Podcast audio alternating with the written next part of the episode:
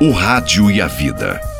A Vida no Rádio, com Luiz Carlos Martins.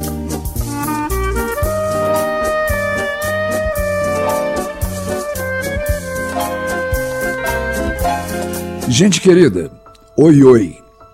Quando eu era ainda menino, ocasionalmente minha mãe, ela gostava de fazer um lanche, tipo café da manhã, na hora do jantar. E eu me lembro especialmente de uma noite quando ela fez um lanche desses depois de um dia de trabalho muito duro. Naquela noite longínqua, minha mãe pôs um prato de ovos, linguiça e torradas bastante queimadas de frente ao meu pai.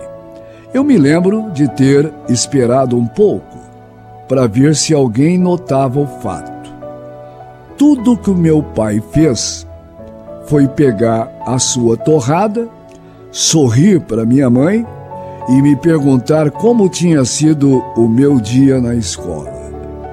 Eu não me lembro do que respondi, mas me lembro de ter olhado para ele lambuzando a torrada com manteiga e geleia e engolindo cada bocado.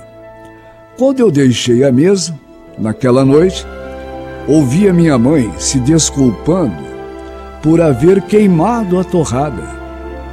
E eu nunca esquecerei o que o meu pai disse: Amor, amor, eu adoro torrada queimada. Mais tarde, naquela noite, quando fui dar um beijo de boa noite em meu pai, eu lhe perguntei se ele tinha realmente gostado da torrada queimada. Ele me envolveu em seus braços e me disse: Filho, sua mãe teve um dia de trabalho muito pesado. Ela estava realmente cansada. Além disso, uma torrada queimada não faz mal a ninguém. As pessoas sempre se esquecerão do que você lhes fez ou do que lhes disse, mas nunca, meu filho, nunca esquecerão o modo pelo qual você as fez sentir. Fazer o bem para o outro e se colocar no lugar do outro.